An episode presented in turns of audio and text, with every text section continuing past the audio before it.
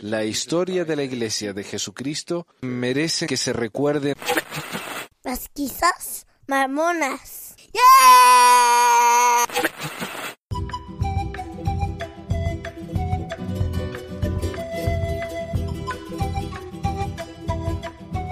Bueno, bienvenidos a otro episodio de Pequizas Mormones. Les habla Manuel desde aquí, desde Ogden, Utah. Y hoy tenemos una invitada especial hablándonos desde España. No sé si quieres decirnos qué parte de España, no sé. Para mí todo lo mismo. Eh, tenemos a Valia. Hola, Valia. Hola. Hola, y hablo desde Burgos, no, no tengo ningún problema. Ah, bien. Creo que me vengan a buscar, estoy muy lejos. Ah, hay varios que tienen miedo, ¿no? De que lo- la CIA o el FBI los busque. Sí. No, ese no es mi caso. Pues nada, si, si quieren venir aquí, los espero con un café caliente. Ah, bien. Hoy tenemos un discurso que dio el Elder Ballard, apóstol de la iglesia mormona. Este fue un discurso que él dio en una charla fogonera y me pareció muy interesante porque en este discurso es como que él, a mí me parece, me da la impresión al leerlo, de que no lo preparó muy bien. Es como que fue y dijo que me guíe el espíritu y dijo cualquier cosa. Y, Exacto. y hay temas muy interesantes, y hay, hay tantos temas, ¿no? Como salta de un lado para el otro. Pero las, las cosas que dice me parece muy representativo de, de la situación de este hombre. Eh, hoy en día ya no tenemos un Packer, ¿no? Un- uno que, que venga y hable tan directamente de, Sí, en contra de, otros grupos. Pero tenemos gente como Oaks, o, o- sí, como. Oaks, o como Nelson, o como este hombre Ballard, que dicen una cosita aquí y una cosita allá que son tan extrañas que eh, vale la pena mencionar. Este hombre Ballard ha dicho varias cosas últimamente que tengo que hacer un top ten, ¿no? De las cosas que ha dicho este hombre. Sí, sí, y se lo merece. Sí, ha dicho. Primero, el primer comentario eh, rarísimo que yo escuché fue que él dijo que las mujeres hablen en la iglesia, que participen, pero no tanto. Ese fue un Claro. comentario que hizo. Hasta donde ellos nos permitan hablar. claro, yo. Me parece tan una, una- un comentario tan raro en una época en la que ellos tratan de verse como un grupo tan progresivo. Y este discurso tiene un montón de cosas como esa. Así que Exacto. Si te parece, empezamos. A ver, vamos, podemos leer una, más o menos una página cada uno y después vamos comentando. Muy bien, sí, sí. Hermanos y hermanas, se nos ha enseñado bien, ¿no es así? Me gustaría que pudiera verlos a todos ustedes que están en la reunión y en los otros edificios. Es notable que podemos extendernos más allá de esta hermosa capilla en la que estamos, llena de a capacidad, y quiero saludar a todos los que nos están mirando por televisión, donde quiera que se encuentren. Sepan mucho que lo- lo mucho que los amamos. Qué honor es para nosotros que estemos aquí. Ahora, una cosita que quiero aclarar. Este discurso estaba en el sitio web de la iglesia. Y ahí fue que yo lo escuché por primera vez. Y como Sí. quise transcribirlo para, para el programa, lo grabé. Y después que lo grabé, al otro día, desapareció. Ya no está más. Y Sí, sí. así que, por suerte, tuve esa grabación y la subí ahí en el, en el sitio de Reddit. Y la gente de Mormon Think lo copió, lo transcribió, lo puso ahí en su web. Así que, eh, por suerte, ¿no? Tuve esa, no sé, una inspiración del espíritu o algo, que lo copié. Y gracias a eso lo tenemos todavía. Si no, si fuera por la iglesia, lo echaron al olvido. Pero, eh, por eso él dice todos los que nos ven, porque esto fue eh, transmitido todo el país y estaba, como digo, en el sitio web, pero ahora ya no. Claro, no, y yo creo que nos vamos a dar cuenta por qué lo borraron a medida que lo vayamos leyendo, porque sí que hay cosas que llaman Ajá. muchísimo la atención. Como el preguntarte de, de dónde vive esta persona que, bueno, que, que habla de esta manera, ¿no? sí. Eh, sal- ha salido de una, de una máquina del tiempo. Este hombre pertenece a, lo- a los 50, 60, ¿no? no.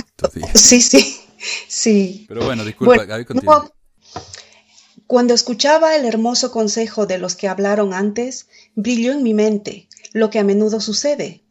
Porque el Señor nos bendice de vez en cuando para tener un poco de revelación cuando la necesitamos, sobre una experiencia que tuve hace años cuando era un hombre joven. Estaba en viaje de negocios y estábamos regresando de California en un pequeño avión monomotor de cuatro asientos. Teníamos un piloto muy experimentado.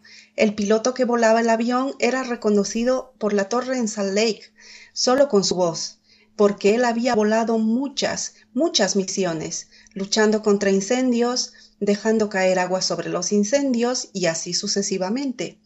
Así que estaba muy familiarizado con todos en la torre.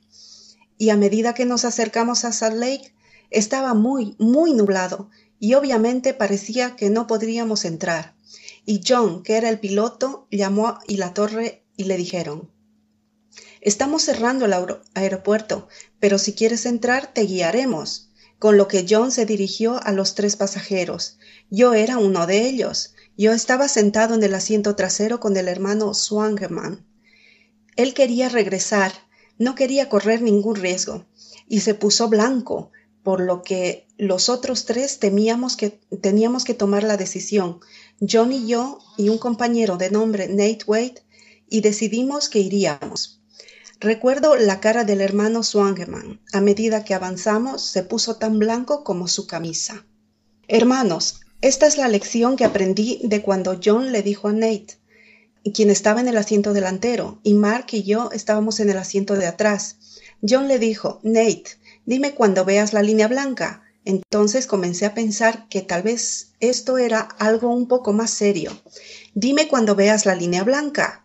Y este era un avión que no tenía toda la tecnología más moderna. Uno podía saber la elevación y el nivel del avión, pero no tenía todas las cosas que hay en un avión de pasajeros. Así que no escuchamos lo que John estaba diciendo. Él tenía sus auriculares en sus oídos y la torre le estaba diciendo cuándo bajar, cuándo moverse a la derecha, cuándo moverse a la izquierda, supongo. Sí. Perdón si está difícil de leer, pero yo lo, traduje literalmente. No le corregí la, gramática como para que se note, ¿no? como para que uno sienta el... en serio, es como que él está inventando a medida que está hablando lo, lo que va a decir, no ha preparado nada. Ahora, ¿cómo dicen ustedes? ¿Audífonos? ¿Auriculares? Así decimos en Sí, cascos, auriculares. Ahí está, él tenía sus, cascos. Sí, se entiende perfectamente, sí. bien, Lo gracioso es que, claro, parecía que este señor nunca había volado en un avión, o sea, y, se maravillaba y le faltaba decir, ¿y cuántos botones había rojos y amarillos? Que es una cosa que inverosímil, ¿no? Habla con la torre, qué increíble. Sí. Sí. Sí, sí, llama muchísimo la atención. Bueno, y él dice, lo, que él está diciendo es que está tan nublado que ni siquiera pueden ver a dónde están yendo. Entonces la, torre los va guiando. Y dice, a medida que los nudillos se nos estaban poniendo más blancos, nos preguntábamos dónde estábamos, porque no podíamos ver el suelo.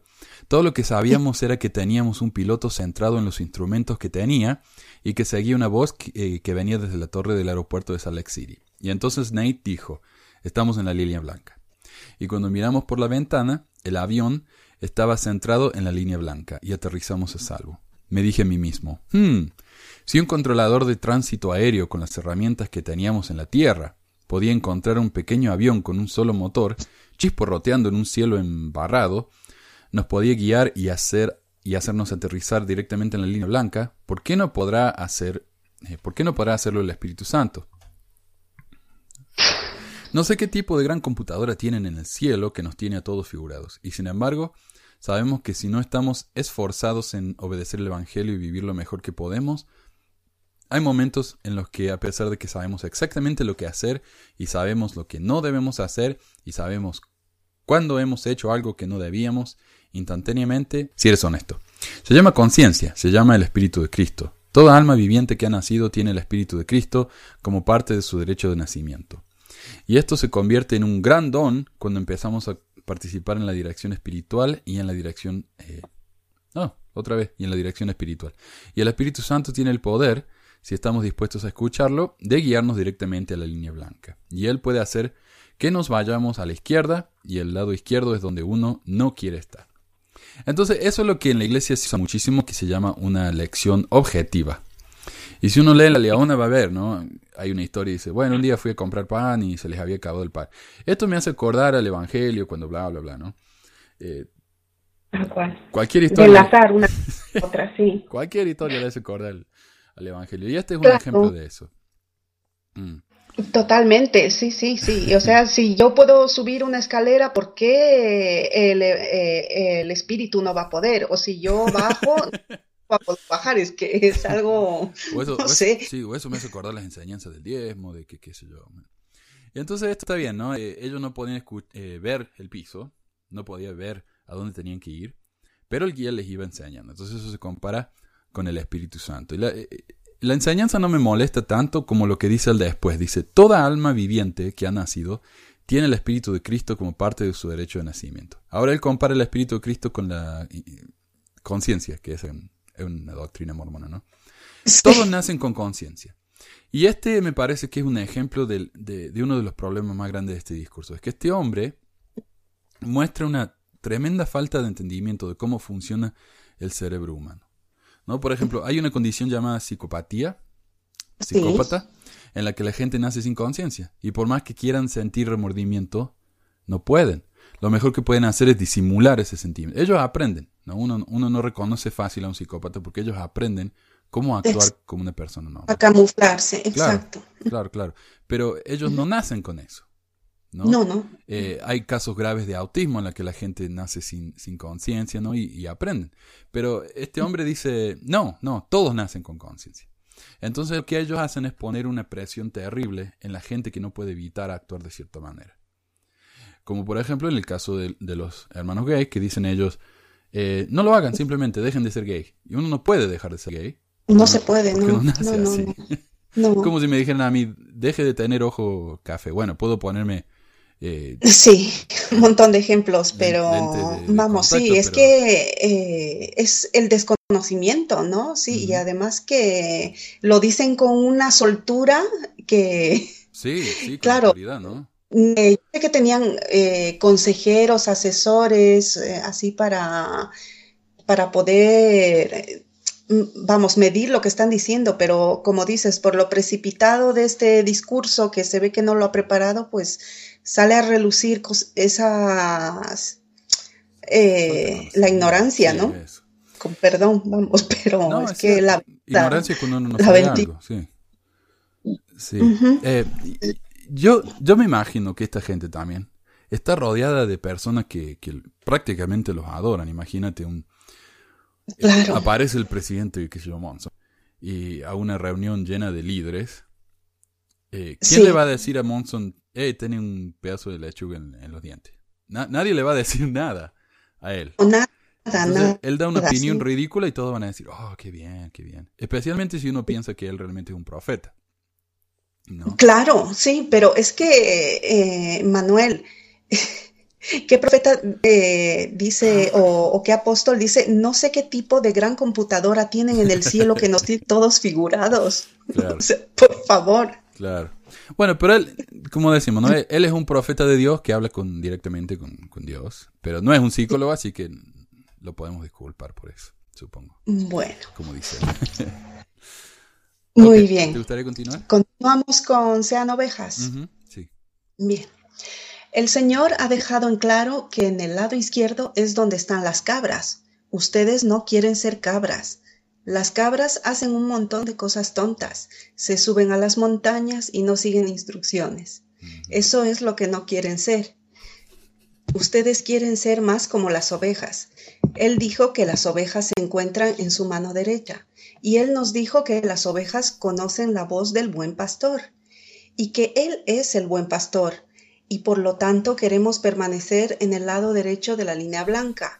No queremos deslizarnos al lado izquierdo, donde francamente el diablo tiene la capacidad de hacer mucho daño a cualquiera de nosotros si nos dejamos deslizar fuera del lado derecho de la línea blanca. Ok.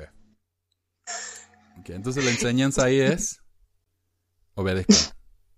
Sí, sí, sí, no, y además que cataloga al que no es, ca- no es oveja, es cabra y, y, y da por sentado que las cabras hacen un montón de cosas tontas. O sea, no, las cabras pues actúan como cabras y las ovejas como ovejas. Es que Claro. Eh, el ya darle un sentido negativo a un animal, porque para mí no hay animales buenos ni animales malos, o sea, los animales se comportan según su especie, ¿no? Sí. No va a actuar una, una serpiente igual que un elefante y eso de...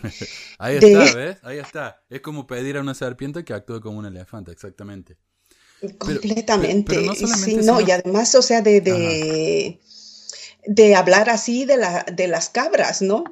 ya de tacharlas, vamos, de, de cosa, de que hacen cosas locas y no sé, es que lo veo, me ha costado, la- si te soy sincera, me ha costado mucho no reírme cuando según lo iba, lo iba leyendo, porque es que Ahora, él, él crea una situación binaria en la que uno o es una oveja o es una cabra.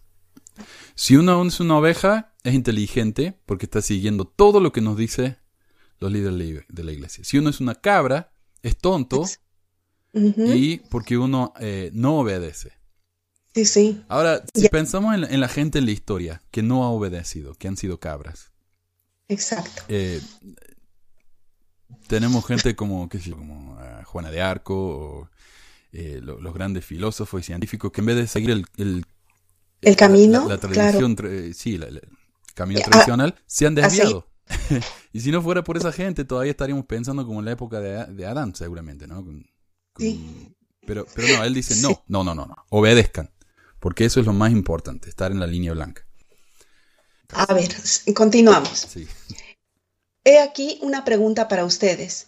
¿Qué hacen como santos de los últimos días fieles si tienen un compañero de cuarto que les anuncia un día que él o ella está perdiendo su fe, que él o ella está cuestionando por alguna razón una de las doctrinas de la Iglesia o cuestionando algunas de las enseñanzas de la Iglesia? ¿Qué hacen en ese caso? Espero que ustedes no los ignoren y que hablen de ese tema y que traten de ayudar a quien se esté desviando hacia el lado izquierdo de la línea blanca para hacer la corrección del camino por medio de sus voces y el poder del Espíritu Santo. El Espíritu de Dios que nos ayuda a centrarnos en la dirección que nos llevará a un aterrizaje seguro. Un aterrizaje seguro de regreso a la, la presencia de nuestro Padre Celestial y del Señor Jesucristo.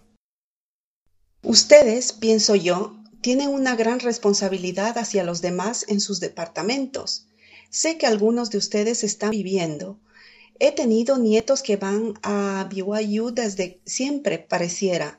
No tenemos tantos como los Ashton, pero sí tenemos un montón. Los Ashton son, eh, perdón, los Ashton son los, eh, creo que el director de BYU que habló antes que él, por eso sigue refiriéndose a, a los Ashton. Ok. Tenemos 43 nietos y 72 bisnietos. Vienen como palomitas de maíz, por lo que ya perdimos la cuenta. Perdón, Qué dulce, qué tierno. es que no lo puedo creer. ¿Sabes qué? Ah, cuando la primera vez que yo escuché de esto fue en, en Facebook, que alguien puso, ay, el, el Elder Holland es tan gracioso, mire las cosas que dijo, dice que tiene hijos como palomita de maíz, que, que no Sí. seamos cabras, que seamos ovejas, ay, es tan chistoso. Así que, Qué seriedad, ¿no? no, no, está bien, está bien, que le pase. bien. El problema es que algunos chistes son tan desubicados que hace el pobre. Eh, Que vamos. ok. Bueno, eh, nos han dicho que hay tres más por venir. Eso es maravilloso. Es maravilloso y es parte del gran esfuerzo, parte del gran plan de salvación. Mm, Este proceso, perdón, de tratar de ayudarnos los unos a los otros. Pero ustedes que son compañeros de cuarto y yo no sé si ustedes tienen dos compañeros de habitación o si tienen cuatro compañeros, pero ayúdense, hablen con los demás, no permitan que ninguno de sus amigos o de sus compañeros de cuarto o tu novio o tu novia se desvíen hacia el lado izquierdo, donde el diablo y sus secuaces son muy activos, tratando de destruir la fe y tratando de hacer que las personas jóvenes y mayores abandonen lo que saben que es verdad. Tenemos que ser pastores los unos de los otros, al buen y gran pastor, el Señor Jesucristo. Así que tenemos que estar seguros de que nos cuidemos los unos a los otros en el camino. Ese es uno de los encargos que le hago a ustedes esta noche. Muy bien. ¿Tiene algún comentario? Pues que, bueno, las recomendaciones me parecen muy normales, muy, vamos, eh, que cualquier padre haría o cualquier consejero, ¿no? A sus hijos o a sus hermanos, solo que ese eh, énfasis que pone el, el, lado izquierdo y el lado derecho es lo que a mí, vamos, particularmente me ha llamado mucho la atención, ¿no? Porque no sé si es idea mía o está solo en mi cabeza que lo, lo vinculo con, el, con la política. No me digas por qué. Pero vamos, no, siempre el, eh, la izquierda es mala y la derecha es buena y vamos. Y en la izquierda está el diablo y en la, el lado derecho de la línea blanca estamos los buenos. Sí. Y, y, no sé, yo no puedo evitar, lo siento, pero Sí, no... no, es verdad. me- sí, sí, sí, es que, vamos, no sé si es por la época de las elecciones y eso, o, o me parece un, un lenguaje subliminal, o yo tiendo a leer entre líneas, pero pues Puede ser, pero No es un puede- buen punto. es Es un buen punto no porque lo- los mormones son, acá en Utah por lo menos, son muy de derecha, muy conservadores. Así que puede Exacto, ser. sí, sí. A Y a lo largo del curso seguimos escuchando que insiste, ¿no? De, no sé, Ahora, No sé. lo, lo que, lo que decís tiene razón, justo eso iba a decir yo. Me parece que la recomendación es normal, es lo que se esperaría uno de, de esta persona. Lo que me llama a mí la atención es cuánto están hablando ellos de las personas que tienen dudas. Este no era un tema de la conferencia. Si uno, uno piensa en los temas de las conferencias, siempre son lo mismo, ¿no? La, la pornografía, la masturbación, eh, oren, paguen el diezmo. Pero ahora, otro tema que se ha agregado y que dicen cada, cada, no, cada dos discursos es acerca de la gente que tiene dudas. Y siguen hablando de las dudas de la gente. Y es porque ellos saben que la gente se está yendo de a montones. Ahí leí Es que, que- el, el abogado este, Mark Nagel, que entrevisté el otro día, cuando lo entrevisté ya había hecho unas 4.500 renuncias. Ahora el número actualizado son unas 6.800. O sea que la gente se está yendo de a montones. Y eso es un solo hombre. O sea, aparte de eso hay gente que se está yendo solo. O sea, lo- están haciendo Oh. ellos los papeles solo, como hice yo. Ellos saben eso, ¿no? y no Sí, son plenamente conscientes, sí, sí. Y además que, claro, eh, tienden a que se aconsejen a otros, ¿no? Porque saben que cualquier momento puede aparecer esa duda, porque la información en Internet está saliendo a borbotones, como él dice, como palomitas de maíz, Sí, ¿no? es cierto. Es que eh, es imparable, entonces, pues se entiende, se entiende perfectamente eh, esos temores que, que tienen, ¿no? Los están reflejando en los discursos. Así es. Y no es Tienen solamente... preocupación. Y no es solamente gente como nosotros que vamos y hablamos de las cosas que hemos aprendido. Es que si te vas, por ejemplo, a Google Books o a archive.com, ese archive, vas a ver que cada día hay cientos de libros nuevos que la gente va a las bibliotecas, los escanea y los sube. E- Y cada vez que yo leo una cita, o sea, eso, eso me gusta a mí, cada vez que leo una cita de algo que me parece eh, interesante, me gusta revisarlo. Si encuentro el libro, leo el libro y si puedo pongo el link pero me gusta revisarlo. Y hay tantos libros viejos, Sí. diarios, periódicos, todo de la, de la iglesia, de los 1800 y 1900. Y está todo ahí. Y uno puede ir y leerlo. Entonces la iglesia quiere subir sus documentos en su website, que lo haga. Pero casi todo eso ya está. Y Sí, y está accesible, claro. La gente investiga, no es tonta. no. Y otra cosa que dijo él es, am, no se desvíen hacia el lado izquierdo donde el diablo y sus secuaces son muy activos tratando de destruir la fe y tratando de hacer que las personas jóvenes y mayores abandonen lo que saben que es verdad. Ahora esto es una técnica de miedo muy típica, ¿no? De, de- de alguien que... Total. Ah. Sí. no nos pongamos a dudar porque eso es lo que quiere el diablo. Entonces si uno tiene una duda, abandónela. Y eso es lo que me decía un amigo mío que, que fui a visitarlo anoche, me decía que cuando él empezó a dudar, la mamá le mandó al profesor de, al maestro de instituto que tenía, el que él lo respetaba mucho. Y cuando él empezó a hablar de todas sus dudas sobre la iglesia, el hombre, en vez de responderle, le dijo, mire, eso es algo que uno tiene que tomar y ponerlo acá atrás, y se tocaba la nuca, ¿no? Y dejarlo ahí, porque un día lo vamos a entender. O sea, no le respondió nada, simplemente dijo, todas las dudas, no piensan eso. Archívalas. pensar. Sí, archívalas, sí. Ah, exacto, ¿no? Y Mm.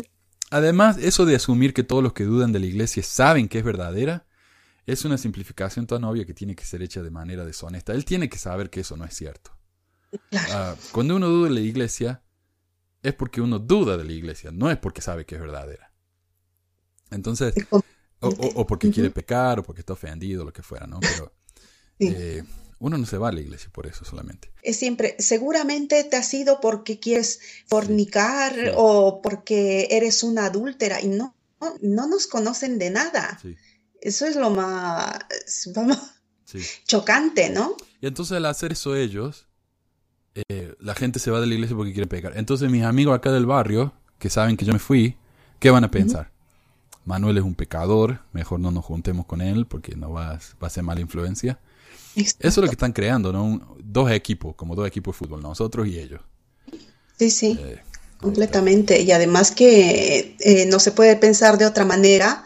Eh, según ellos, si tienen un profeta que le dice no, se no te desvíes hacia el lado izquierdo donde el diablo y sus secuaces son muy activos, bla, bla, bla, ¿no? Entonces ya eh, ellos posicionan a su gente, ¿no? Y dice, pues tú vas a pensar así, vas a tener esta vara para razonar esta medida, ¿no? Y, actúan en consecuencia, o sea, no es más que el, que el reflejo de lo que estamos oyendo en este discurso, ¿no? Entonces, indirectamente, él dice que nosotros, vos y yo y los, miles que nos hemos ido, somos del diablo, estamos del lado del diablo. Dice, y no quiero ser culpable de tomarme el tiempo de hablarles a todos los que se han reunido esta noche, sin dejar por lo menos mi consejo de algo que yo quiero que hagan y que el Señor quiere que hagan. Yo quiero que sean muy muy honestos, abiertos y francos en sus discusiones con su pequeña familia dentro de sus apartamentos eh, mientras van a la Universidad Brigham Young. Si hay algo en sus vidas que no es lo que debería ser, nos encarguemos de ello y volvamos desde el lado izquierdo de la, niebla, de la línea blanca y es de esperar eh, más a la derecha, donde podemos ser guiados por el buen pastor. De nuevo, está la dicotomía de que a la izquierda está el diablo y a la derecha está el buen pastor. No. La pornografía, ok, va a hablar de la pornografía porque menos mal, pensé que se había olvidado. Esto me lleva al punto, al próximo asunto. Este es un tema que he oído mucho. Ustedes han escuchado a los hermanos en casi todas las conferencias generales referirse a esto, la verdad. Ni siquiera nos gusta hablar de ello. Ni siquiera nos gusta pensar que este tipo de cosas están pasando en el mundo pero no estaríamos cumpliendo con nuestro deber si no hablamos con franqueza acerca de estas cosas que vemos y que son muy muy peligrosas para sus capacidades espirituales para permanecer en la línea blanca. Una de esas cosas es la pornografía. Ahora acá hay un podcast muy popular eh, llamado Mormon Stories y hace un par de meses tuvieron a la nieta del Elder Ballard ahí y le preguntaron cuál es la preocupación más grande del Elder Ballard y esta mujer dijo que una de las cosas que él más habla y que es una de sus preocupaciones más grandes es la pornografía. Ahora, me parece muy interesante, ¿no? Que siendo un profeta de Dios para la humanidad, ese sea su tema más importante cuando hay, hay hambre, hay guerras, hay ah, sufrimientos de, por enfermedades eh, tremendas.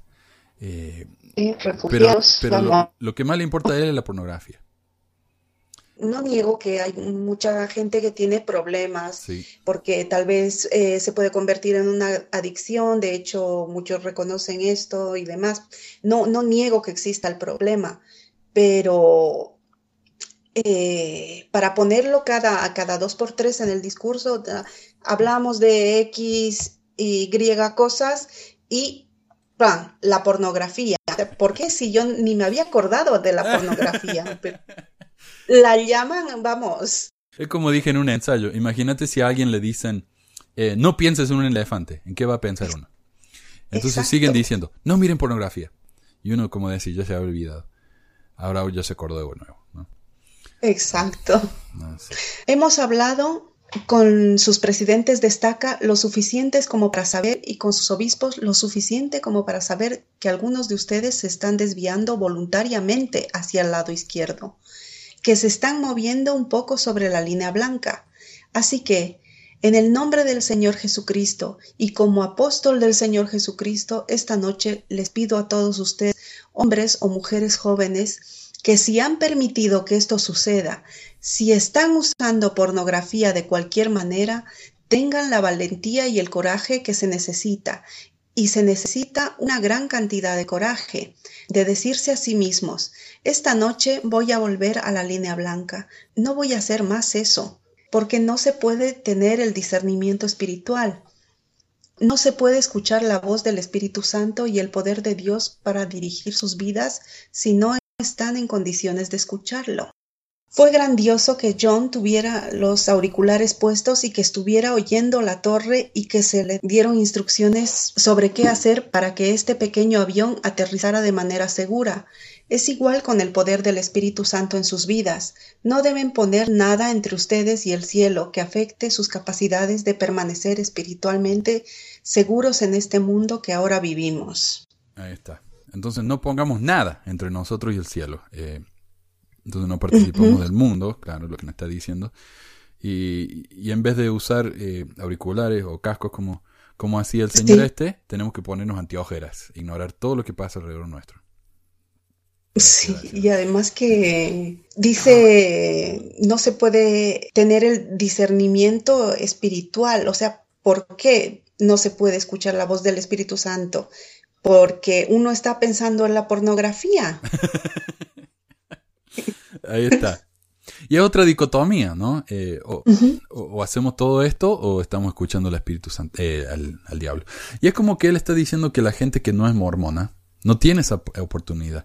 Y de hecho sí. él lo dijo directamente. Tengo un videito ahí en, en, en el canal de, de, YouTube que dice él, eh, los, las personas, de, de, ¿cómo dice? De, básicamente dice que los católicos no conocen a Dios. ¿no? Eh, Uh -huh, exacto. Y cuando nos dicen que nosotros respetamos las creencias de los demás. Ahí está. Los católicos no, no conocen a Dios. Y eso es lo que está diciendo acá. Solamente lo, si ustedes siguen el mormonismo al 100%, van a poder estar del lado de Dios.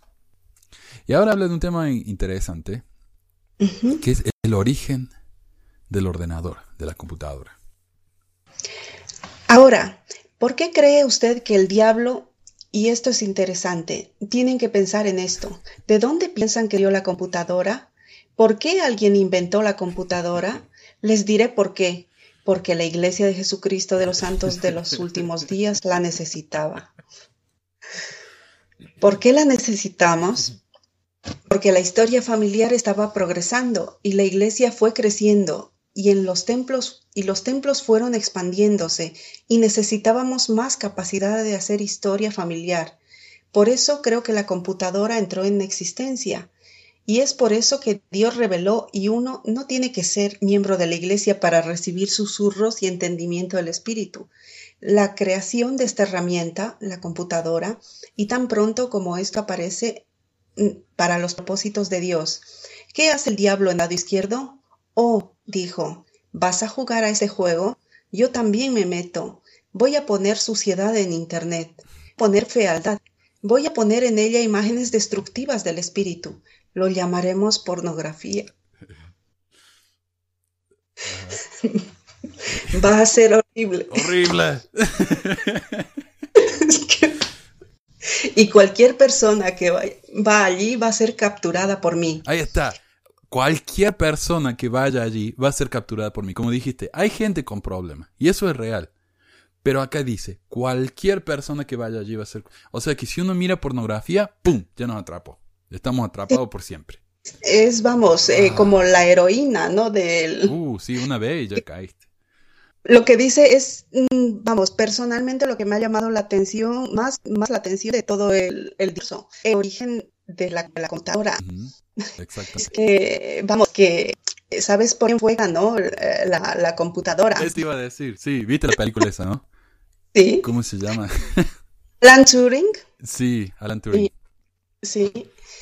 Que además, bueno, no, eh, yo he leído en, en, Wikipedia, ¿no? Además, bueno, que debe estar en su, en su biografía, que él se había reconocido ateo. No y además que eso. ha sido procesado por su homosexualidad. Era y... homosexual, sí. Y en Inglaterra Esta situación ilegal, humana que la iglesia condenó enérgicamente. Y recordemos que hace, hasta hace poquísimo tiempo actuó en consecuencia rechazando a los hijos de estas parejas. O sea, sí. Es que no tiene ni, ni cabeza que por qué alguien, eh, eso que dice Ballard, ¿no? ¿Por qué alguien inventó la computadora? Es que les diré por qué, porque la Iglesia de Jesucristo de los Santos de los Últimos Días la necesitaba. O sea que se la encargó a Alan Turing para que, Así vamos, es. un ateo gay.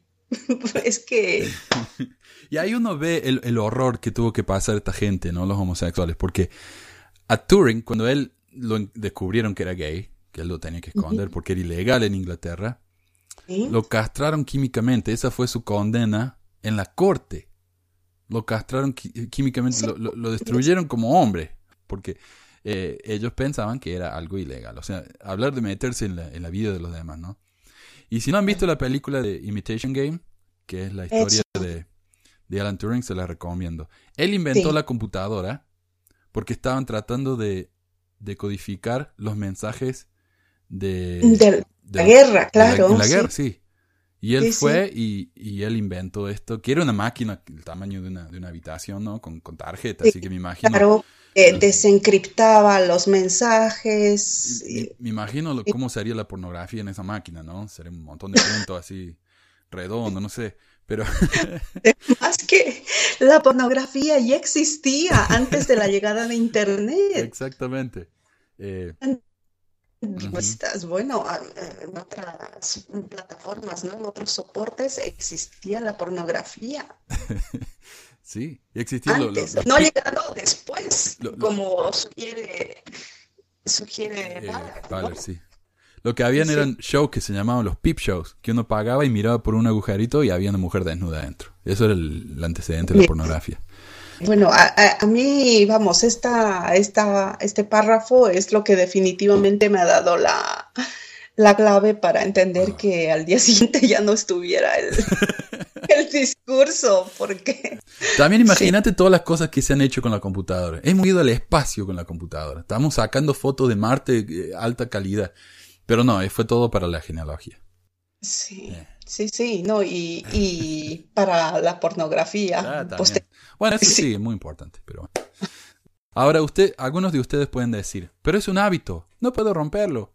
Sí se puede. Usted es el capitán de su propia alma. Realmente lo eres. ¿Es fácil? No.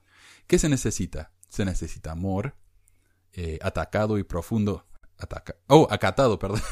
Amor acatado y profundo por el Señor Jesucristo. Se necesita oración todos los días por la mañana. Oraciones cada noche. Oración cada vez que hay una tentación de hacer algo que está en el lado izquierdo. Y ustedes piden por el poder del cielo que reciban fuerzas para que no sucumban a las cosas que destruyen la fuerza espiritual y el poder espiritual. Ahora, ¿por qué hablo tan directamente? Debido a que tenemos hablado, a que hemos hablado con sus presidentes de TAC, hemos hablado con sus obispos, y gracias al cielo que tiene el suficiente coraje. Algunos de ustedes que están luchando, y si no lo han hecho, eh, si están luchando pero no han tenido el suficiente valor, puedo pedirles que se sienten con sus obispos y se encaminen para pasar de la izquierda a la derecha de cualquier problema en sus vidas, que no es lo que debería ser. Así el cielo puede ser sus compañeros y ustedes pueden tener el poder y la inspiración del Espíritu de Dios para saber qué hacer y qué no hacer. Y acá yo puse un comentario, eh, escribí, que, que me parece similar a lo que dijimos antes con el tema de los de la que todos nacieron con conciencia. Ok. Supongamos que hay un joven que está luchando con la adicción de la pornografía y va a su obispo. ¿Qué piensan que el obispo le va a decir? Lea las escrituras, ore, tal vez que ayune. En su comunicado de prensa acerca de los abusos sexuales, la Iglesia admite que los obispos no tienen ningún tipo de entrenamiento como trabajadores sociales o terapeutas. Sin embargo, se les pide que lidien con problemas psicológicos todo el tiempo, para lo cual ninguno tiene ni la, mejo- ni- ni la menor idea de cómo resolver. Mira, cuando nosotros, mi esposa y yo, eh, no pod- tratamos tratando de tener hijos y no podíamos, ¿no? Por meses fuimos al hospital y al final de cada Sí. mes mi esposa terminaba llorando con depresión en, la cama, la pobre. Pero fuimos a hablar con el obispo porque mi esposa estaba pensaba que él nos iba a poder ayudar, ¿no? De alguna manera. Y lo único que el obispo le dijo fue, si van a terapia y el doctor les, les receta antidepresivos, no se sientan mal en tomarlos. Eso fue todo su consejo.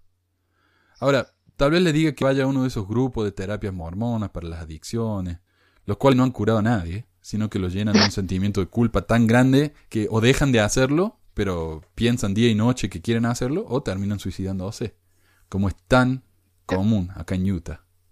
El estado número uno de suicidios de adolescentes en el país. Pero ser mormón es ser feliz, así que... Sí, no, y además mal. que digo, eh, ¿qué tiene que ver algún problema de adicción o, o de problemas para, para tener hijos? O sea, problemas físicos, ¿no? Físicos, fisiológicos o, o algún otro problema emocional tengamos con el amor del Señor Jesucristo. O sea, Están tratando de reconciliar el problema de la maldad en el mundo. ¿Por qué hay maldad en el mundo cuando Dios es todo amor? Eh, porque uno no tiene suficiente fe. Eh, no sé, es una explicación rebuscada, ¿no? Pero es, es lo que ellos están tratando de hacer. Sí, sí, no, porque es lo que yo entiendo. O sea, si, si yo no puedo tener hijos o tengo un problema de depresión o algo, es que, pues, eh, soy mala persona o, o vamos, no tengo el amor acatado y profundo por el Señor Jesucristo. Es, es nuestra culpa. que me recalca, lo cual no ayuda en nada, es peor, es que lo empeora en todo y uno se puede hundir eh, incluso Exacto. más en la, en la depresión, ¿no? Claro, vale. Si vos, si vos no dejas tu adicción, es tu culpa, porque el Señor te ama. Ahí está. Eso, eso. Holland se va a Etiopía. Permítanme que les diga qué tan poderoso es. Como miembro del quórum de los doce, se pueden imaginar. Recuerdo que lo estaba pasando muy bien como miembro de la presidencia de los 70 y sonó el teléfono y me llamaron a la oficina del presidente Hinckley. Entré y me dijo, Ruth, quiero que vayas a Egipto. Eh, quiero decir a Etiopía. Hemos recolectado 6 millones de dólares en un ayuno especial y quiero que vayas con el jefe del Departamento de Bienestar a Etiopía para determinar cómo gastar los 6 millones de dólares. Ahora, ¿por qué me escogió? No tengo idea. Yo no tenía ningún afecto especial por África.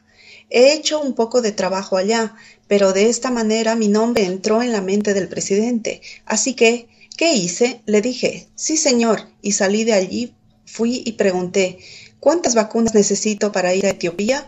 Unas 10 vacunas. Más tarde, apenas con vida, fui al aeropuerto y partimos, Glenn Pace y yo para Etiopía. Cuando llegamos a Addis Abeba, en el proceso nos habíamos enterado que teníamos uno, un miembro de la iglesia, un reconocido miembro de la iglesia en Etiopía, y que estaba en Addis Abeba y que trabajaba para la compañía de aviones Boeing. Y yo lo tuve en mi mente todo el camino desde Salt Lake a Addis Abeba, Etiopía.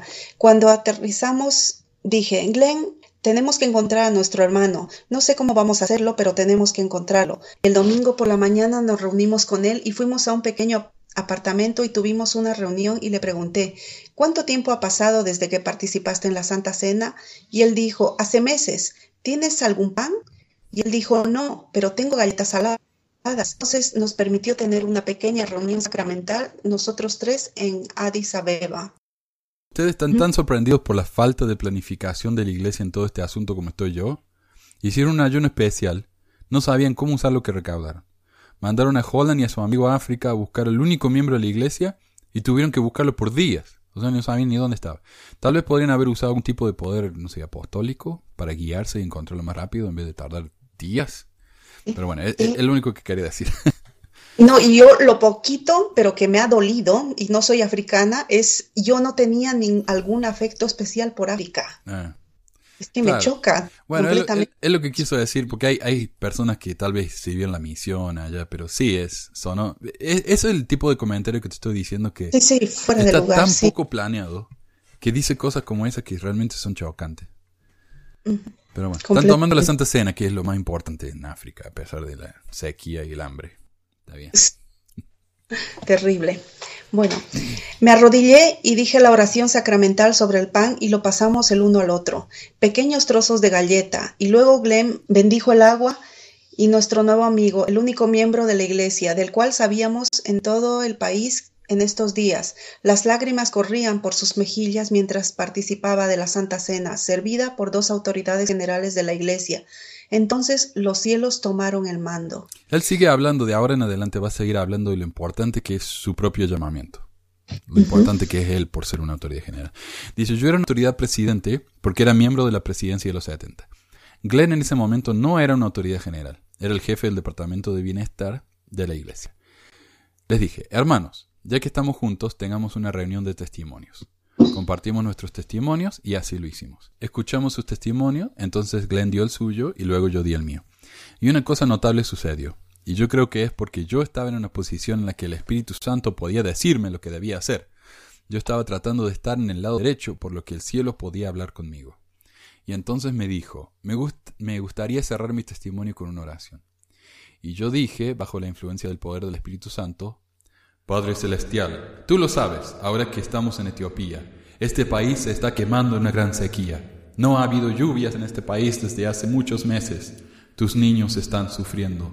Así que ya que estamos aquí, Santo Padre, y poseemos el santo sacerdocio, en el nombre de Jesucristo y por la autoridad de este sacerdocio, Padre Celestial, haz que llueva. Deja caer la lluvia al pueblo de Etiopía mientras estemos aquí. En el nombre de Jesucristo. Amén. Eso fue en la mañana. Volvimos a nuestro hotel porque donde nos dirigíamos eran las estaciones de alimentación en Mekele, una experiencia que me hizo cambiar de opinión. Nunca he visto tanto sufrimiento ni espero ver sufrimiento más grande en toda mi vida de lo que vi cuando estuve allí. Tuvimos que hacer dedo, o autostop, en los aviones de la Fuerza Aérea que volaban dentro y fuera, llevando y trayendo suministros. Volamos con la Fuerza Aérea Real y salimos con la Fuerza Aérea Sueca. Pero mientras estábamos esperando el domingo por la tarde para que nos confirmara que podíamos subir a bordo con la Fuerza Aérea Real, que era una Fuerza Aérea Británica, alrededor de las 3 de la tarde se oyó un gran trueno y la lluvia comenzó a caer en, Addis Abeba, y mis amados hermanos y hermanas, llovió todos los días mientras estamos allí. Cuando Glenn llamó a mi puerta y entró en mi habitación, nos asomamos a la ventana y vimos a la gente de Etiopía corriendo, tratando de capturar en jarras y tazas, de cualquier manera posible, el agua que caía desde el cielo como resultado de una bendición del sacerdocio que vino totalmente como una promesa revelada que debe darse por nuestro Padre Celestial en el cielo a través de una de sus autoridades generales. Nunca olvidaré eso.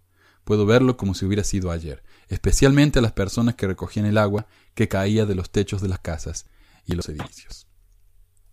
Esa es una historia que he compartido varias veces y que incluso está en ah, libros de otras personas.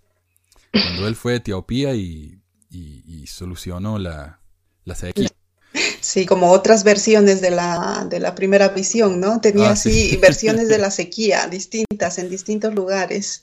Bueno, esta es más o menos consistente porque ha sido escrita desde el principio, pero un par de cosas que quiero comentar es, en, una, en una ocasión anterior, Ballard contó la misma historia de la siguiente manera. A causa de que teníamos un profundo deseo de ayudar a los hijos de nuestro padre que estaban sufriendo, ofrecimos una oración especial para que la lluvia viniera a esta área afectada con sequías. Sentimos un profundo sentido de la importancia eh, de nuestra misión. Sabíamos que si le pedíamos al Señor que bendijera la tierra y que los elementos fueran atemperados. Eh, oramos, hermanos, por la lluvia. Durante el resto del tiempo que estuvimos en Etiopía, llovió cada día a donde fuera que viajamos. Estábamos agradecidos a nuestro Padre Celestial porque la lluvia era un testigo especial para nosotros de que Él estaba consciente de sus hijos, que estábamos compartiendo su sagrado sacerdocio, que estábamos haciendo su asunto en esta parte del mundo. Y esto está en la Ensign, la revista de la Iglesia de mayo de 1985. Ahora, cuando leíste esta historia, no de, de la lluvia, ¿qué pensaste? ¿Que la sequía se terminó o que era solamente algo temporal? Pues uno daría por hecho, ¿no? Que es eh, va a la sequía. Exacto, eso es lo que yo pensé. Pero si uno lee cuidadosamente, la lluvia solo duró, y lo dice en cada historia, lo dice, mientras Valar y compañía estuvieron en Etiopía. No fue para ayudar a la gente que estaba sufriendo, sino para testificar que ellos eran apóstoles de Dios. Y lo dice ahí. Dios hizo llover, para que la gente supiera que nosotros éramos apóstoles. No para ayudar a la gente, no para terminar con la sequía, para dar testimonio de que Él era un apóstol. Ahora, me parece que esa es una razón más bien cruel para hacer un milagro. Eh, es como si dijera, ok, no puedo caminar más. Y viene uno y dice, oh, levántate y anda. Y anda, ¿no? Y dice, ok, siéntate de nuevo, ¿ves? Soy un apóstol. De Dios tengo poder, ahora no vas a poder caminar más, pero por lo menos te mostré que yo soy un apóstol. Exacto. La, sequía ha continuado y este año es la sequía más grande que ha tenido Etiopía en su historia. Terrible. este hombre ha sido muy, muy, muy condicional y limitada. Pues habla por sí solo, ¿no? Vamos. Claro, o sea, hablan de un milagro, por fin hablan de un milagro, ¿no? En la iglesia moderna y es un milagro tan, tan, tan cruel. Ahora, esa es, esa es la forma en que el poder de Dios actúa. Esta es la iglesia de Jesucristo a la que pertenecemos. El Espíritu Santo es el poder por el cual ustedes sabrán qué hacer y qué no hacer. También es el poder por el cada cual de uno de nosotros en cada edificio en los que estamos hoy o donde quiera que estén al escuchar esto, saber que son profundamente amados, que son profundamente amados por su Padre en el cielo. Ustedes son profundamente amados por el Señor Jesucristo. Ustedes son profundamente amados por los hermanos de las autoridades generales de la Iglesia. Ustedes son los hijos e hijas de Dios. Él los ama se le enviará otro consolador, que es el Espíritu Santo, que vendrá mientras nos esforzamos por mantenernos en la línea blanca, o mejor aún, el lado derecho de la línea blanca. Así que les pido que esta noche, y si no es conveniente esta noche, antes del final de mañana en la noche, podrían encontrar un poco de tiempo, cuando puedan estar solos, que se sienten con sus escrituras tal vez en su regazo, tal vez lean un poco y tengan una entrevista con ustedes mismos. ¿Cómo hago eso, Elder Ballard? Bueno, háganlo de la manera en que lo hacen siempre, en los momentos de tranquilidad. Traten de estar en silencio y que sepan que yo soy Dios y en estos momentos hablen con su Padre Celestial acerca de su vida. Eh, padre, tengo este problema, necesito esta ayuda, guíame, elévame e inspírame, o lo que les venga a la mente, ¿lo harán? ¿Van a hacer eso de vez en cuando? Eso es como escuchar a la torre recibiendo instrucciones de arriba para mantenerse en la línea blanca de la vida, y allí encontrarán el valor de lo que sea las, que las circunstancias de la vida sean, sea lo que sean sus desafíos, y todos los tenemos, todos en esta sala hemos tenido luchas, no estoy exento, aquí aprendemos un poco y allí un poco, como ya nos han enseñado. Y entonces, ¿qué hacemos? Permanecemos positivos, nos mantenemos optimistas, nos quedamos en el lado positivo, vemos la vida en su belleza. Nos permitimos ver la vida desde el lado oscuro. Simplemente tomamos la determinación que no vamos a estar allí. Vamos a estar en la línea blanca o, a su derecha. Es la tercera falsa dicotomía que nos da este hombre. O hacemos lo que nos dice Ballard, lo cual es bello y positivo, o no, lo cual es el lado oscuro. Y siempre enfatizando que el lado derecho es el bueno. Y lo que dice él, sí. ¿Por qué es eso tan importante? Pues bien, el Señor tiene algo que decir al respecto. Veamos lo que él dijo. Y cuando el Hijo del Hombre venga en su gloria, y todos los santos ángeles con él, entonces se sentará sobre el trono de su gloria.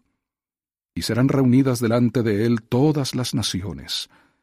Entonces apartará los unos de los otros como aparta el pastor las ovejas de los cabritos. Y pondrá las ovejas a su derecha y los cabritos a la izquierda. Entonces el rey dirá a los que estén a su derecha, Venid, benditos de mi Padre, heredad el reino preparado para vosotros desde la fundación del mundo. Que Dios los bendiga para que sean ovejas, y para que se esfuercen para estar en sintonía con la luz del buen pastor la que los guiará y elevará y bendecirá sus vidas. Les dará la fuerza que necesitan, les ayudará a tomar decisiones correctas.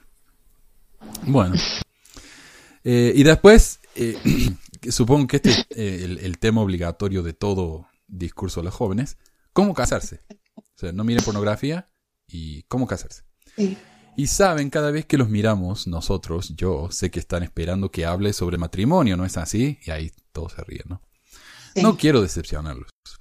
Yo siempre, simplemente digo, hermanos, despiértense, abran los ojos y miren a su alrededor un poco. Y ustedes, chicas guapas, no se paseen viéndose como hombres. Pónganse un poco de lápiz labial de vez en cuando y véanse un poco mejor. Es así de simple. No sé por qué hacemos todo este proceso tan difícil. Y dense cuenta de que la vida es mucho más fácil de permanecer en la línea blanca y en el lado derecho cuando se tiene un compañero de lo que es cuando no se tiene uno. Así que ahí está. Otro de esos comentarios del, siglo XIX. Exacto. y además eh, es que, por lo menos yo como mujer te puedo decir que muchas partes y son insultantes, ¿no? Oh. Como ustedes, chicas, capaz no se paseándose como hombres, es que estamos en el siglo XXI y esa recomendación del lápiz labial es, bueno, vamos, la solución a todo, ¿no? Para pillar marido, vamos, Pónganse la pila, claro. pónganse lápiz labial y... Pe- Pero ¿qué es lo que está es- diciendo realmente? Él está diciendo actúen como señoritas, no actúen como hombres. No queremos eh, que, que Sí. pretendan no ser, ser iguales que los hombres.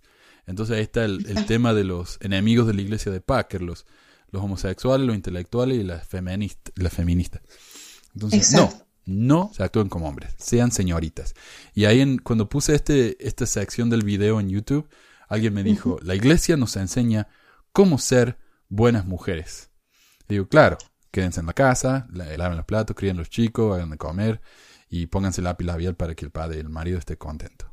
Ese es el papel de la mujer, ¿no? Y hablen, pero no demasiado. Sí, no, y no tiene ningún pudor al decirlo, eso es lo, lo más triste. ¿no? Ujú. Para mí, Exacto. vamos. Ahora, el problema que yo veo con esto es el- el- la obsesión de casarse joven. Sí, Eh, ¿Cuál es el resultado de esta obsesión? Ok, mientras más joven uno se casa, más la probabilidad de terminar en divorcio. Y esto yo lo investigué ahí en el, en el sitio de salud del gobierno de acá de los Estados Unidos.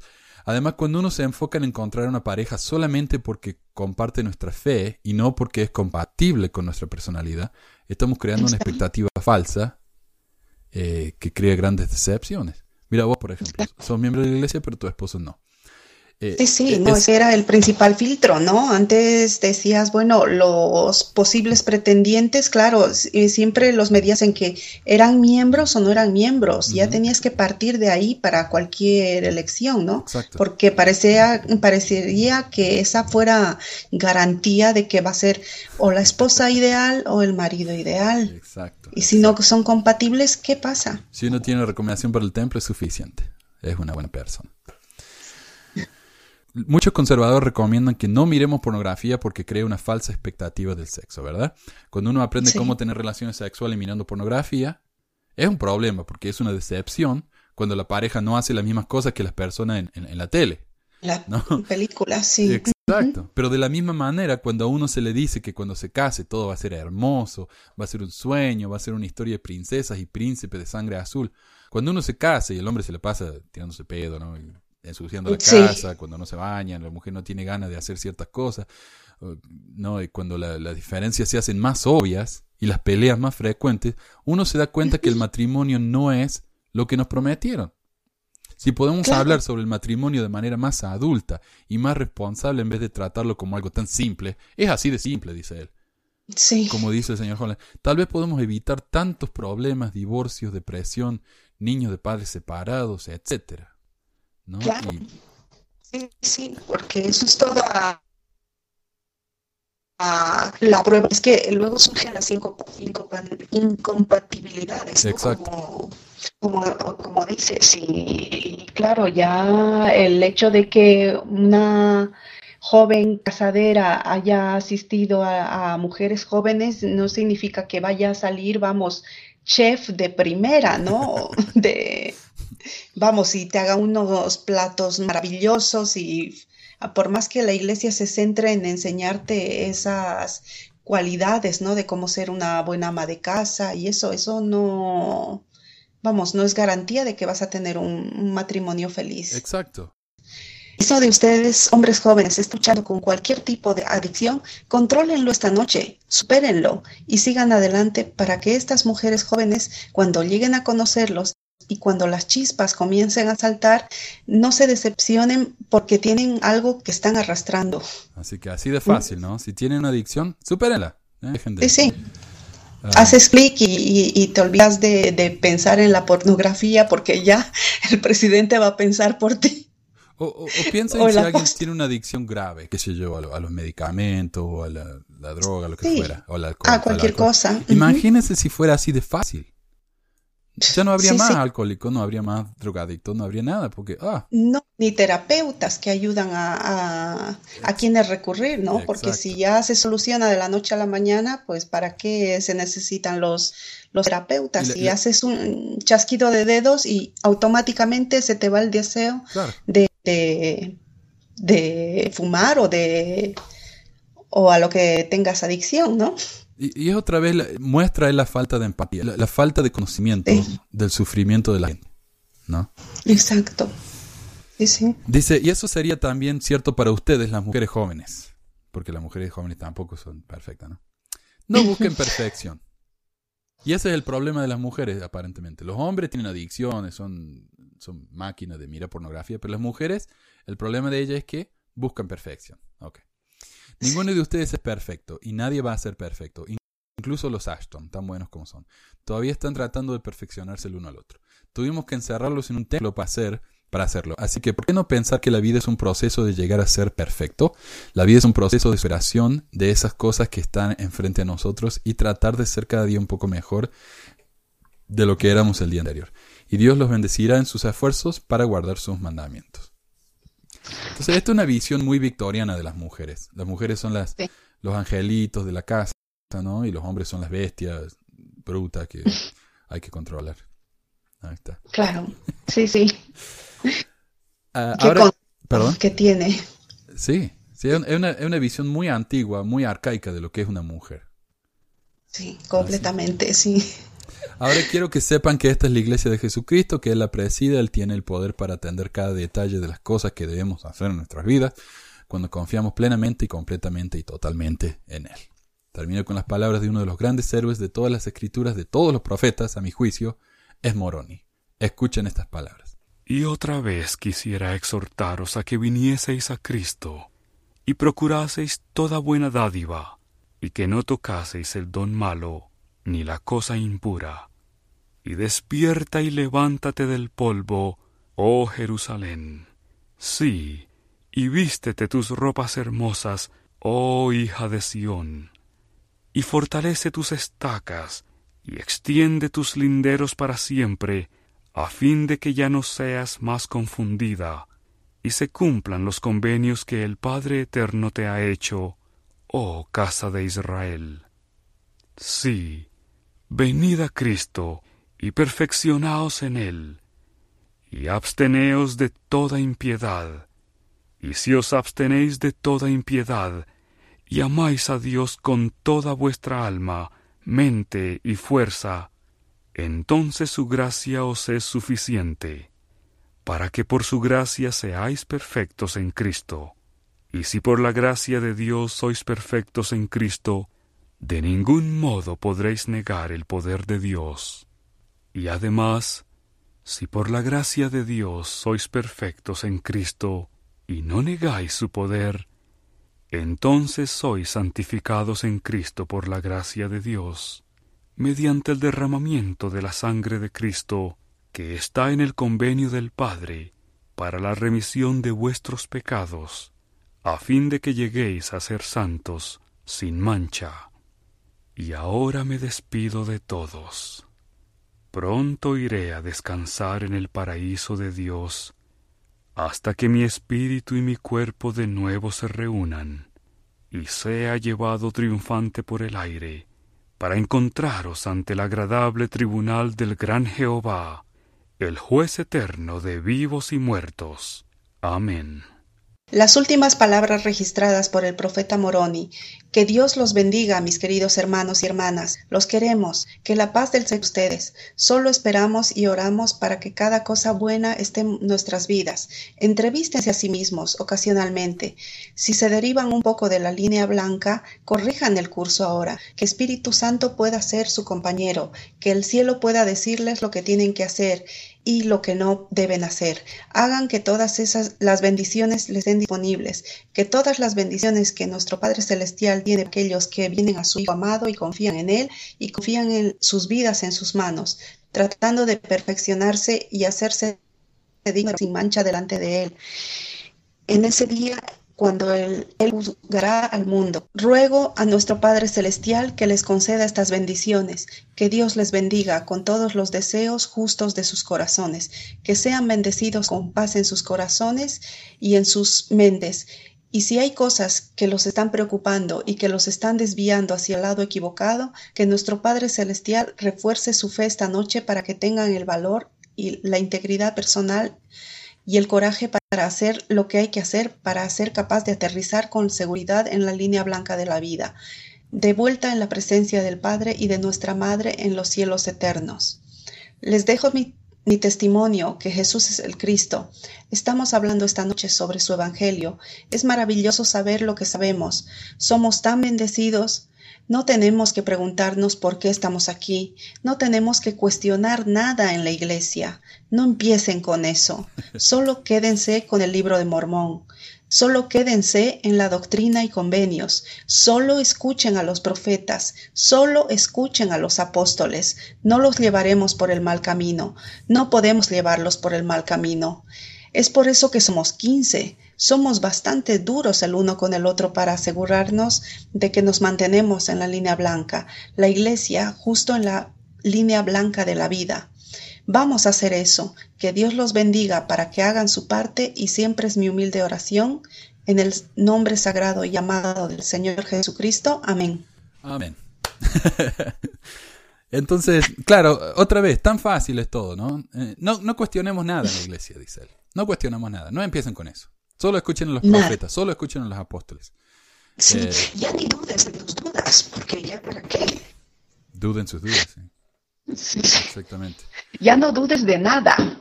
O sea, es que solo eh, sigue al profeta. Sí, Sigue al profeta, escucha a los apóstoles y, y como somos 15, somos omnipotentes, es que no nos podemos equivocar. no. No, no.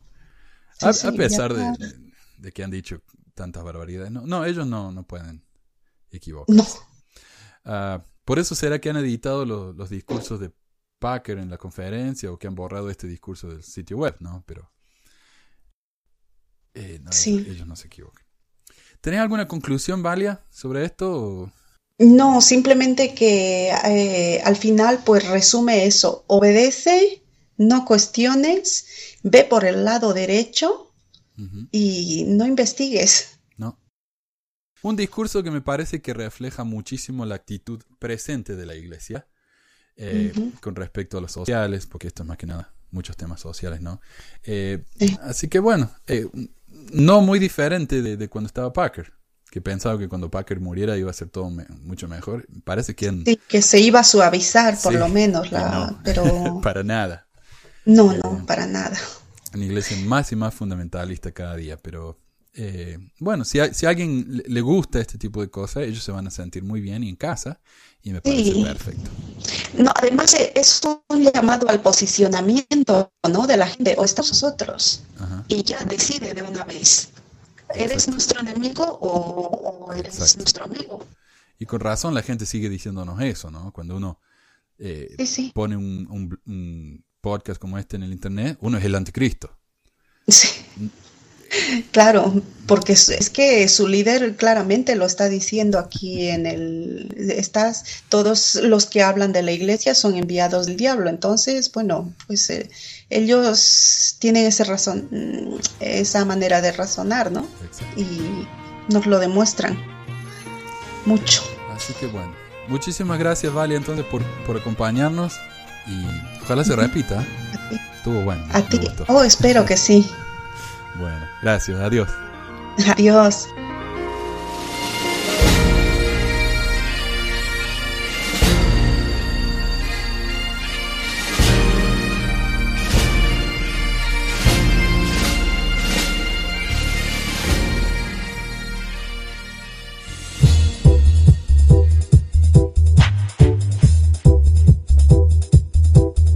Gracias por escuchar este episodio de Pesquisas Mormonas. No se olvide de visitar nuestro website en pesquisasmormonas.com o pesmor.com y nuestro blog en pesquisasmormonas.org o pesmor.org. También tenemos un grupo en Facebook donde la discusión siempre es animada y si tiene alguna pregunta, comentario, queja o hate mail, pueden enviarlo a manuel.pesquisamormonas.com. Gracias de nuevo por escuchar y hasta la próxima.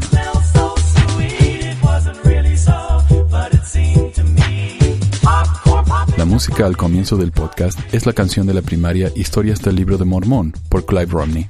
La canción previa a esta es Lo el Profeta por Lex de Acevedo y esta es la versión de la banda Rooster del himno de la primaria Palomitas de Maíz.